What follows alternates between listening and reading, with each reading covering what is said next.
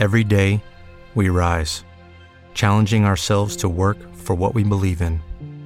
At U.S. Border Patrol, protecting our borders is more than a job, it's a calling. Agents answer the call, working together to keep our country and communities safe. If you're ready for a new mission, join U.S. Border Patrol and go beyond. Learn more at cbp.gov/careers.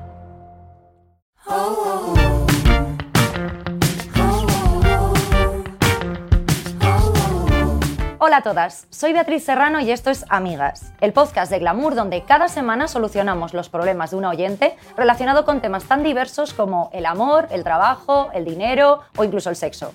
O al menos lo intentamos. ¿Cómo? Pues de una manera muy sencilla. Básicamente le doy todos esos consejos que yo jamás me aplico en mi vida, pero que si lo hiciese, pues esto no sería un completo desastre.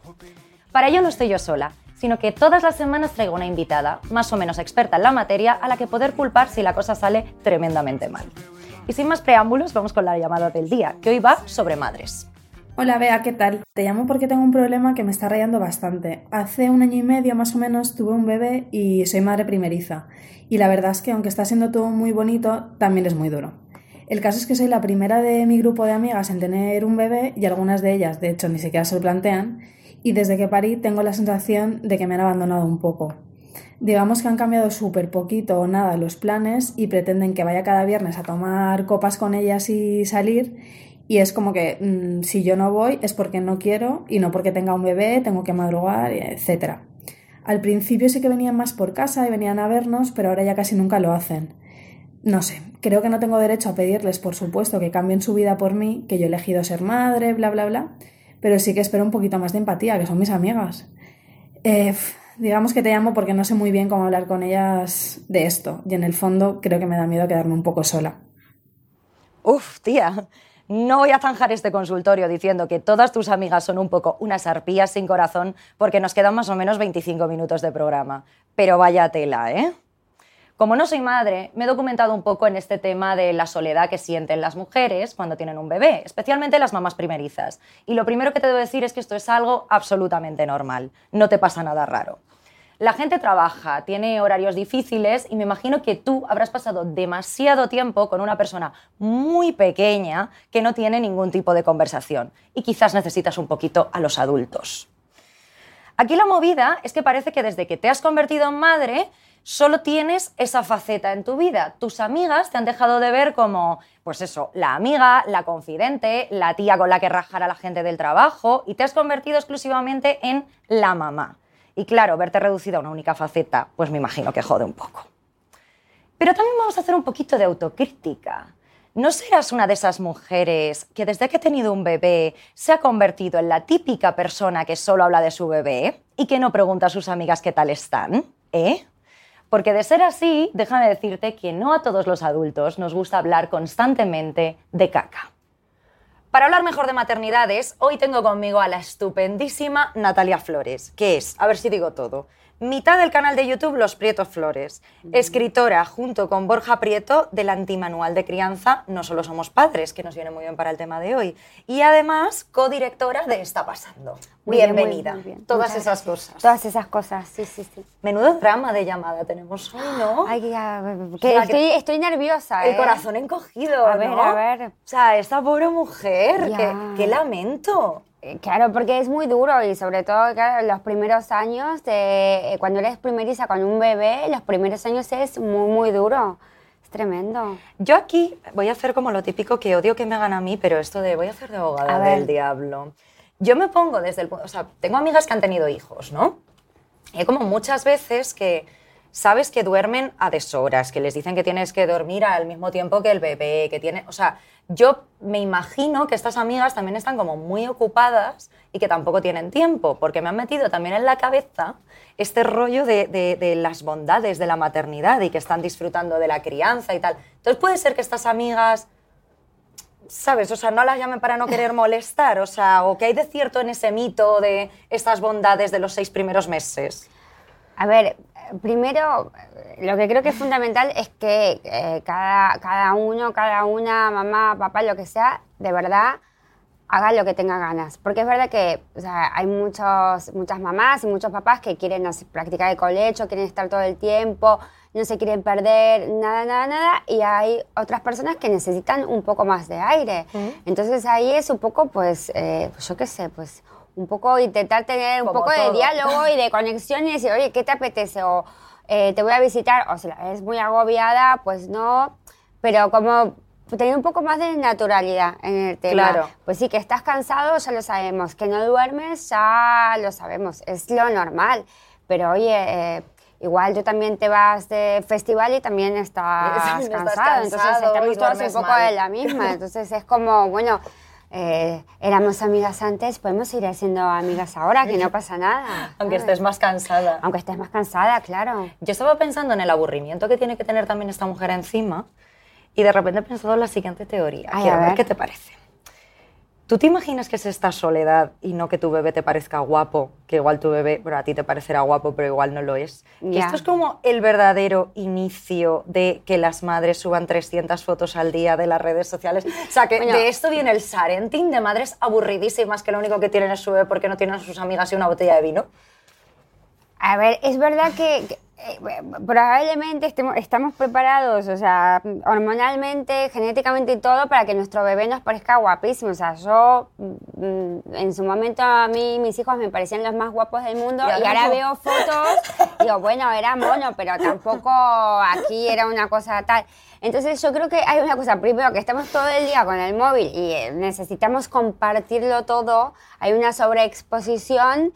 Y, luego un poco igual de aburrimiento, porque no, porque luego hay, hay, momentos como muy duros. O sea, el momento de estar en el parque, para, mí, en, mi, caso personal, es un momento de, joder, o sea, ahora aquí tengo que estar un par de horas en el parque, pues al final te puedes ir a hacer fotos, a compartir. Claro, pero las madres hacéis como otras amigas en los parques, otras madres. Las madres hacemos otras amigas en Bueno, depende, a mí, o sea, todo depende. O sea, porque no creo que estés como tú sola con 300 niños.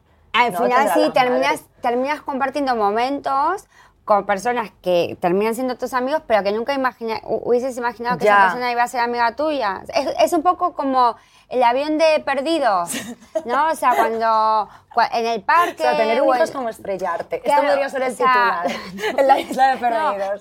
tener, un hijo te hace compartir un montón de eh, grupos de WhatsApp o de reuniones de padres o, o, de momentos en el parque con gente que termina siendo amiga tuya, pero que a priori nunca te hubieses imaginado que va a ser amiga tuya. Entonces, es un poco este avión de perdidos, claro. ¿no? Que terminan siendo amigos todos y se quieren un montón, pero que en plan de, oye, estamos todos aquí en, en esta avión, en este barco, y entonces al final. No hay más remedio, claro. no hay más remedio. Compartiendo ese momento.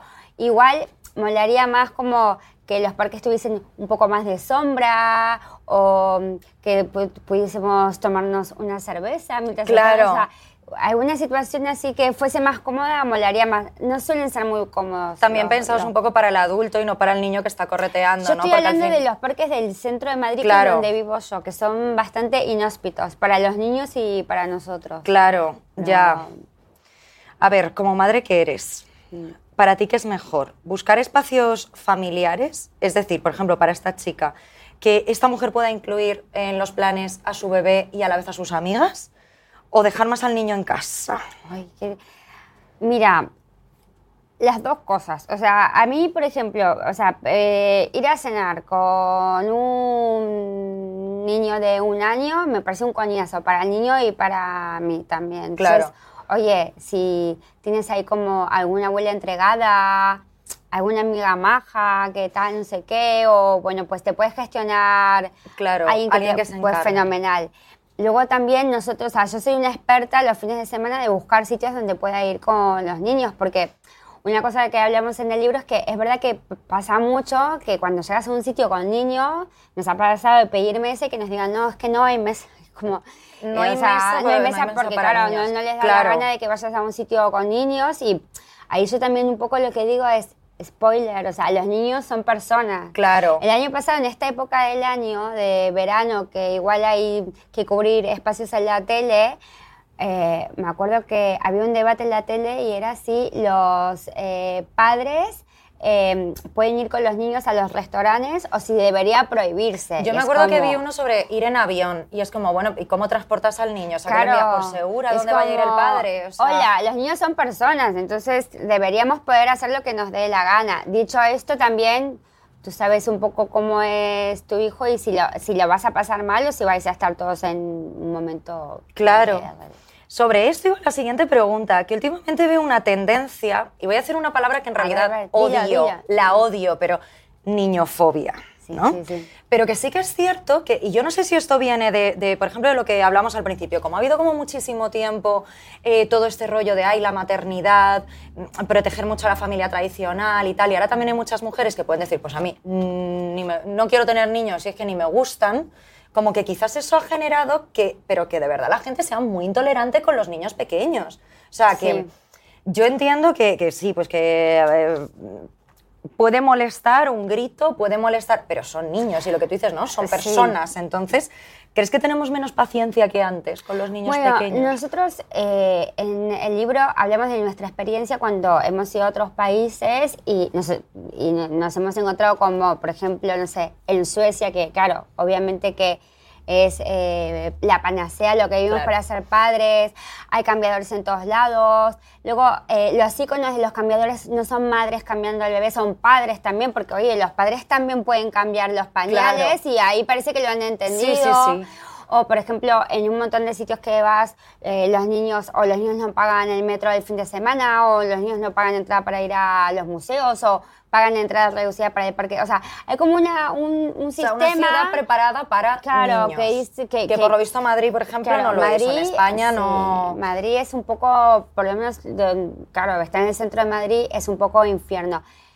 ¿Hay niñofobia? Sí. A veces con razón, porque a veces hay, hay, hay, pues hay padres que son, a decir los niños, hay padres que son mal educados y dices, mira, pero también hay veces, hay situaciones como que un niño llore en un avión o que llore en un tren, que la gente te mira con una cara de odio que dices, mira, o sea, ¿qué que- que quieres no que puedes- haga?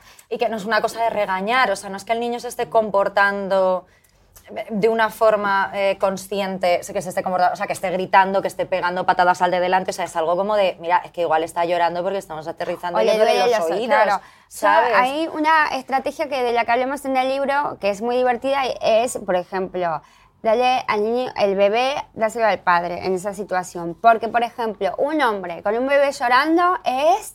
Bueno, mundo, "Uy, o sea, padrazo". qué padrazo, qué maravilla, mira cómo está intentando calmar al niño. Ahora, una madre con un, con un bebé llorando o con un niño con una rabieta es menuda desgraciada que no caía a su hijo. Entonces hay que buscar las estrategias. Por ejemplo, esa estrategia eh, yo la recomiendo mucho. Claro, que, pasa- que hacerle así, drama, ¿no? de- A tu de- marido, sí. decirle, "Toma, Borja, tú- corazón". tú, el bebé, eh, o sí, o eh, en momento de drama, niño pataleta, mira tú, hijo mío, encárgate. Mira, tú. un asunto que también me ha llamado la atención de la llamada es como de, no hay padre aquí en la ecuación. O sea, Claro. porque como que a esta mujer la ha visto muy sola, culpando a sus amigas, que, que- que, bueno, pues que también eh, ahí ahora les hacemos un trajecito, pero, pero no comenta nada del padre en ningún momento. Esto Claro. es porque, ¿tú crees que, que hay ya una- un tipo de crianza igualitaria o que sigue siendo la madre se ocupa de, o sea, es la que está Bueno, pasando yo, este o sea, tiempo? eh, yo, por ejemplo, eh, uno de mis hijos tiene ocho años y la pequeña tiene cuatro. Entonces, in- en este periodo de tiempo, que son poquitos años, sí que he notado un cambio. Igual, al final, con toda la explosión del feminismo, eh, que las mujeres mm, hemos dado un paso adelante también que nos animamos más a decir lo que queremos, lo que no queremos. Claro. Sí que hay como pues una crianza un poco más compartida, pero no vamos a negar que sigue estando muchísimo el peso eh, en nosotras. Por supuesto que en este tipo de, de- de- bueno, como en el llamado este, tú dices, bueno, pero ¿y el padre qué? ¿Dónde está? Claro, este o sea, hombre? porque también igual no, es como- no puede irse la señora a tomar un café y que se quede un con ratito. las amigas, claro, igual es un poco de igual también puedes delegar en Claro. tu marido o en tu novio, en quien sabes quién esté, Claro. porque, o sea, porque sí que ha habido un momento que dice, no, es que no, sí que venían a vernos, tal, o sea, sí que hay dos personas. Sí, Con bueno, lo y cual- además de llegar en todo, en, en los cumpleaños, en la preparación de los cumpleaños, en las reuniones de padres, o sea que sí que hay que incentivar que, bueno, que, que- que- que necesitamos, ¿qué pasa? Que la conciliación no existe. Claro. Entonces al final estamos eh, todos con la lengua afuera, Agobiados. agobiados, agotados, no, nos no- no podemos más, estamos hartos. Claro. pero sí, hay que intentar que sea más 50-50, paritario, claro. que sea más paritario. Claro, lo más Claro. posible. A ver, vuestro libro se llama No solo somos padres. Lo tenemos aquí, por si queréis echarle un vistazo. Eh, que me parece algo que es muy importante y me voy a tener en cuenta, porque es este punto que, mm, eh, pues lo que le pasa a esta chica, que en cuanto se ha convertido en madre, es solo madre, ¿no? Ha dejado de ser la colega, la tía a la que llamas para tal, la que se, bueno, la que se emborracha, pues igual la pobre ahora mm, no Claro. puede, ¿sabes? Pero en fin. Entonces, como que me parece muy importante mantener esta identidad de persona más allá solo de, de- de- de la de madre o de la de padre. Entonces, ¿qué trucos tenéis vosotros para mantener vuestra identidad, vuestra independencia? Bueno, a ver, eh, primero, eh, o sea, hay que, eh, nosotros intentamos, o sea, es una novedad, pero hay que intentar como, eh, o sea, pues conectarte también con lo que a ti te genera placer, aparte de la maternidad o de la paternidad, que tenemos muchísimos momentos de alegría y tal, y felicidad y amor absoluto, incondicional, que ya lo- y otros momentos muy duros, pero hay que intentamos, en nuestro caso, conectarnos con lo que nos gusta, con, con la música. Nosotros tenemos un canal de YouTube que es nuestro, nuestro te- terapia de pareja, Claro. casi te diría. Eh, luego también en el libro hablamos de eso, pues no perder conexión con, eh, pues, con la gente que no tiene hijos, o sea, seguir manteniendo esas amistades, porque si no también te vuelves un poco monotemático. Claro. El punto es que hacer lo que a ti te dé la gana. O sea, si tú quieres hacer un tipo de, de maternidad o paternidad como súper intensivo, 24 sobre 24, tal, no sé está fenomenal. O sea, aquí no es una, por, por lo menos en el libro no criticamos eso, no. Claro. no, sino como decimos, oye, nuestro caso, nuestra experiencia, sido como un camino que todavía lo seguimos transitando, donde muchas veces nos hemos equivocado, hemos caído en un montón de cosas, en un montón Sí, de pero chaladuras también se equivocarían nuestros padres y Por nuestras supuesto. abuelas, ¿no? Como que es que no es... Lo que por eso me gusta que sea un antimanual, ¿no? Porque no hay un manual de, mira, si lo haces así, tus hijos, Claro, vamos, van a ir a claro. Harvard y van a ser mm, y sobre- humanitarios. y sobre, después. claro, y sobre todo nosotros teníamos como esa sensación de que cuando veíamos otros libros, cuando leíamos artículos, cuando mirábamos las redes sociales, era como, lo estoy haciendo todo mal. Estoy haciendo, un- es un desastre, ¿no? Entonces, por lo menos intentamos eh, contar nuestra experiencia en un libro que no te esté llamando la atención, que no te esté riñendo, Claro. sino que te, que te hable un poco de, también de la chaladura que, que, que conlleva el hecho de ser madre, de ser padre, y un poco como nosotros hemos ido sorteando esos momentos. Claro, claro, es un poco una ayuda. Eh, me gusta mucho que eh, la forma de presentar vuestro libro, que decíais algo así como, nuestros amigos están empezando a reproducirse ahora y hemos notado ciertos comportamientos anormales. Han cambiado sus hábitos por completo, se obsesionan con temas poco importantes y muchos han radicalizado su condición de padres. Eh, y termináis diciendo, de ser padres intensos como de las drogas también se sale. Y eso me interesa mucho porque también hay un punto que es como de, esta chica, no sé si sabemos que está muy mal, que su esto nos ha dado mucha pena, pero un poco de autocrítica también. O sea, ¿se habrá convertido en una madre intensa? Y sus amigas también estarán en plan, por favor, es que no puedo ya con el tema de Claro, su bebé. Igual, igual, igual está mandando esta, porque no sé si a- igual a ti no te ha pasado, pero a mí me ha pasado eh, amigas que me han mandado fotos de la primera caca del bebé y dices, siento, no me interesa. Afortunadamente O sea, no me no ha me pasado. interesa como, mira, he hecho esta caca o tal, es como, "Uy, ¿qué, qué quieres que te diga? Felicidades. Entonces, claro, depende de cada uno, o sea, igual sí que necesita eh, cambiar un poco su grupo de amigas por lo que también, decía, claro, necesita cambiar su grupo de amigas, pero también- No, pero claro, es verdad que, a ver, o sea, hay un montón de cosas que, que cuando vas a ser mamá o papá o madre, padre, ya sabes que vienen con el pack, ¿no? O sea, que ahí sabes que vas a estar cansado, que no vas a dormir, que vas a follar menos una temporada, o sea, son cosas que pasan. Luego, hay un montón de cosas que nadie te avisa, como los cumpleaños infantiles, los grupos de WhatsApp, el estrés que es conseguir colegio, o sea, hay, o sea, hay cosas que sabes y hay cosas que no sabes. Pero en, es- en todo este lío hay que intentar tener un poquito de sentido común. Porque si no, claro, o sea, te vuelves loco con la alimentación, por Claro. ejemplo, que no, o sea, nosotros somos los primeros que intentamos que nuestros hijos tengan una dieta saludable, que coman verduras, que coman frutas, que se alimenten bien, que, eh, no sé, los llevamos al pediatra, los controla, les enseñamos hábitos saludables, pero, a ver, un helado en verano, o sea, negarle eso a un niño pero es bueno, un poco pero duro, como te ¿no? lo puedes comer, claro, o sea, de Entonces, adulto eso también vas a seguir haciendo, Entonces, entonces por ejemplo, claro, hablamos de, de los padres eco, eh, ecoadictos que se vuelven totalmente eh, locos con el tema de la alimentación. Contamos, por ejemplo, eh, el caso de una amiga que mandaba a su hija al colegio con un bocata y todos sus compañeritos iban con trozos de, de- de zanahoria y hummus y crudités y no sé qué, y la niña se volvía llorando porque le robaban el bocata, hasta que la madre tu- descubrió que claro, que todas sus amigas iban con hummus y, y crudités, y entonces, claro, veían a la niña con el bocata, entonces como un poco lo que apelamos es al sentido común. Por supuesto que todos los padres queremos que los niños se alimenten bien, pero no te vuelvas un loco con el tema de la alimentación. Claro, porque con es que- ningún- o sea, de no te vuelvas obsesivo, ¿no? Con el tema de los niños, porque a fin de cuentas, o sea, de- quiero decir, pues no les hagas nada que no les harías, a- o sea, no les pongas a comer todos los días mm, Kentucky, ¿sabes? Pero Claro. yo qué sé, pero también una un, vez un- por un semana. haces cumpleaños, tú, o sea, un claro. cumpleaños, nosotros decimos en el, en el libro también, o sea, un cumpleaños sin ganchillos o sin patatas chips es como un festival sin drogas, o sea, es como, bueno, pues igual no le festejes ese cumpleaños, ¿sabes? O sea, no sé, como un poco eh, no- nos da la sensación de que cuando nosotros éramos chicos eran un poco más relajadas las, eh, las cosas en ese Sí. sentido, ¿no? Todos teníamos un cumpleaños con sándwiches acartonados, una Sí. piñata y lo Pero que también sea. es que es lo que decías tú antes, es que ahora a mí me da la sensación que cuando buscas cualquier información sobre maternidad, crianza y tal, te está todo el mundo regañando. O sea, pongas lo que pongas, así, o sea, quiero decir, vas- antes quizás cuando solo existía el libro este de manual para ser padres, que era el que se rulaban todas las madres en mi colegio, así salimos todos en ese colegio de Valencia, pero Claro. bueno, ¿sabes? Pero que luego como...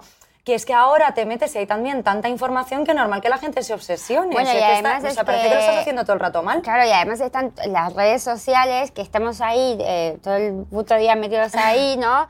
Y claro, hay eh, una- unas madres, porque, o sea, los padres todavía no se han metido ahí, claro, como pasa más. No o sea, regañan todavía. Entonces, ahí ves ahí como unos, unos kits para el colegio, unas meriendas, unos desayunos, unas cosas que dices, mira, chicas, que yo no tengo tiempo pa- para, Claro. esto, o sea, porque al final, pues, no sé, pues me ha tocado trabajar, no sé qué, hacer. Entonces, sí que hay como mucha presión, ¿no? Hay como, hay una, ex- hay- ex- nos exponemos mucho, Claro. exponemos mucho, pues, los cumpleaños en Instagram. claro, y las críticas que tienen las madres por Instagram de auténticas desconocidas. Y digo, pero yo no sé cómo estas mujeres tienen el valor, que si, que si, si das teta, porque das teta, si no la das, porque no la das. Sí, Y yo diría, si, mía, vuelves, si vuelves antes de la baja maternal y, se queda cuidando, porque esa es otra, ¿no? O sea, eh, mm, eh, si vas a trabajar y vuelves antes de la baja maternal, eso es tremendo. Y es como, oye, pero que el niño está con su padre. ¿no? Claro, sí, no que lo he dejado dejan en el aquí, monte. eh, claro,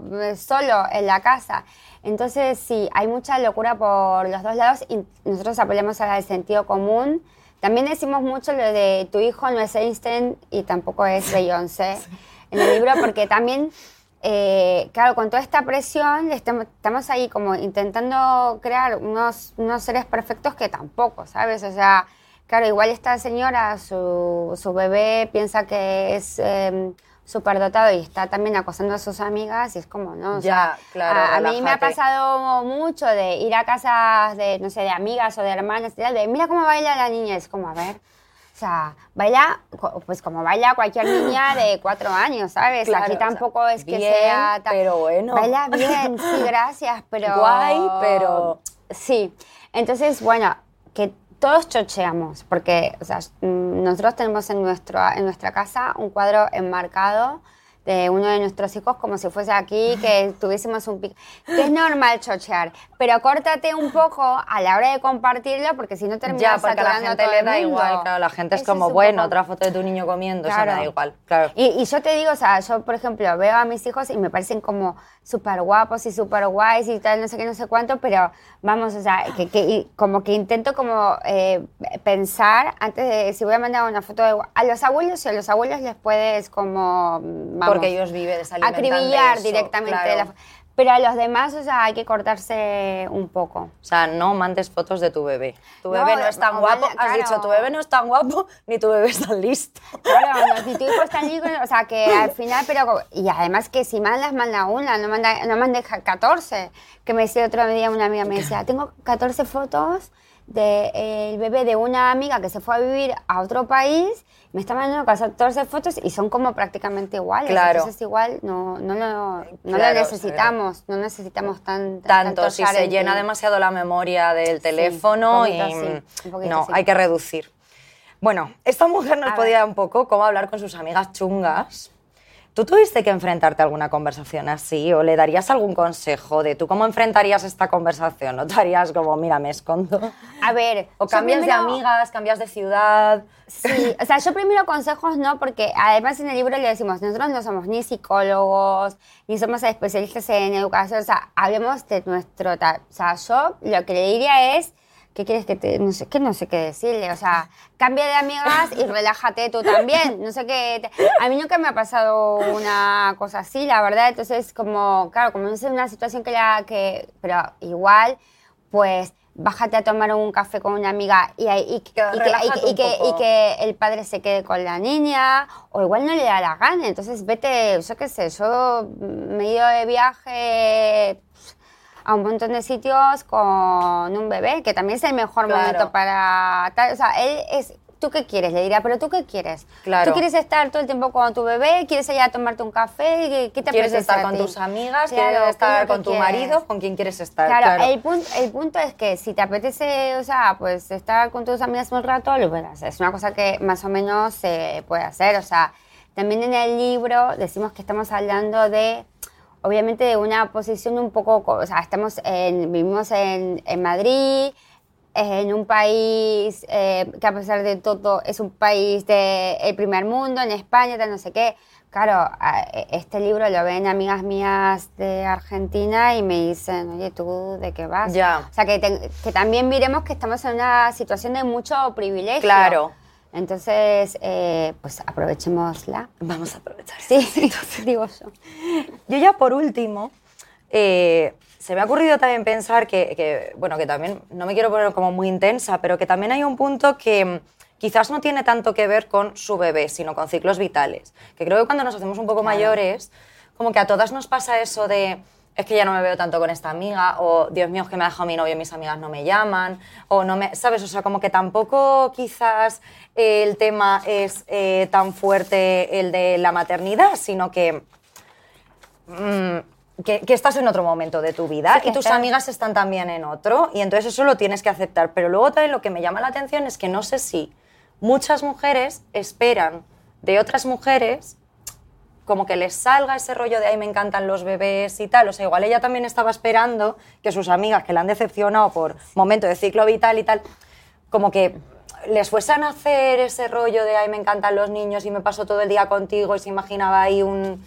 mm, A ver, o una sea, amigas para siempre versión Claro. mm, chamberío, donde sea esta mujer. A ver, yo, o sea, es verdad que suele haber poca empatía en general para, eh, cuando, o sea, en España para la gente que tenemos niños y tal. Ahora, dicho eso, yo también pienso que lo que decía antes, eh, cuando tenemos un bebé, o sea, yo por lo menos eh, sabía que iba a ser duro y que iba a ser complicado y que iba a ser cansador, pero porque la veía a mi madre, o sea, porque Claro. la he visto a mi madre y he visto a otras madres y tal, no sé qué. Entonces, bueno, también, o sea, esto de ahí no sabía que iba a ser así y tal, pues es verdad que ahora estamos como en un, en un momento que es súper interesante porque de pronto es como, estamos en un momento que ha cambiado todo, ¿no? Bueno, se cuenta todo, eso te iba a decir, Claro. ¿no? De, de que si las estrías, que si tal, que si... Claro, o sea, como hay que hay mucha de- tendencia claro. a contar como la parte menos bonita en lugar de tener como esta idealización Total. De, de- sobre todo en el tema de la mujer, porque es a la que le cambia el cuerpo y a la que, ¿no? Entonces como que